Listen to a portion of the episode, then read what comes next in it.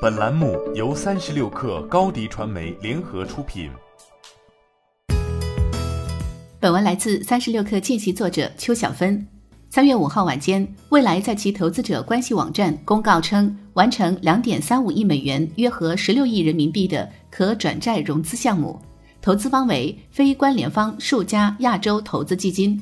可转债将于二零二一年三月五号到期。票据到期前，票据持有人有权将票据的全部或部分本金转化为 A 类普通股。据中新经纬报道，蔚来一名高管表示，该笔融资将用于蔚来第二代整车平台的开发，以及继续现在的商业模式的投入。此前，曾在 A 轮、C 轮和 C 加轮跟投未来的高瓴资本宣布，自二零一九年底清空所持有蔚来汽车股份。清仓虽是二级市场常见操作。但曾经的支持者未来的第三大股东的退出，也引发外界浮想联翩。未来也在二零一九年三季度财报中已经发出预警，公司现金余额不足以提供未来十二个月继续运营所需要的营运资本。为了找钱，未来也是拼了。二零二零年以来，未来通过引入其他资本进行可转债融资的频率越来越高。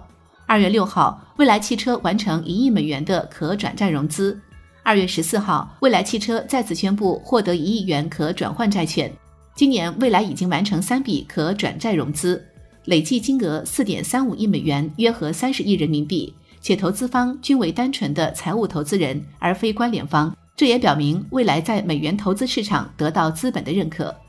在传出发不出年终奖的消息后，蔚来也发起了一项计划，让自愿参与的员工将十三星置换成限制性股票。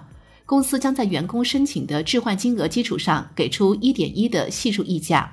正如李斌此前在接受媒体采访时指出，不同的阶段有不同的投资者，有不同的融资的方法。除了二级市场，未来也在寻找自主品牌和政府层面的资金帮助。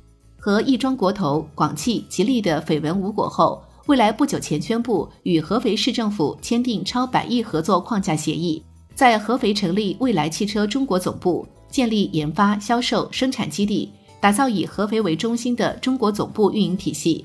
在与合肥市政府签约仪式上，双方提出未来将在二零二五年前登陆科创板。此外，还有消息称，在和合肥牵手前，北京、武汉、湖州等多地皆有意向投资未来。不过，缺钱只是表象，粮草收割完毕之后，未来最重要的还是需要控制成本，用更经济实惠的方式经营公司。通过提升产品力和效率，打磨盈利模式。欢迎添加小小客微信 xs 三六 kr，加入三十六氪粉丝群。高迪传媒，我们制造影响力。商务合作，请关注新浪微博高迪传媒。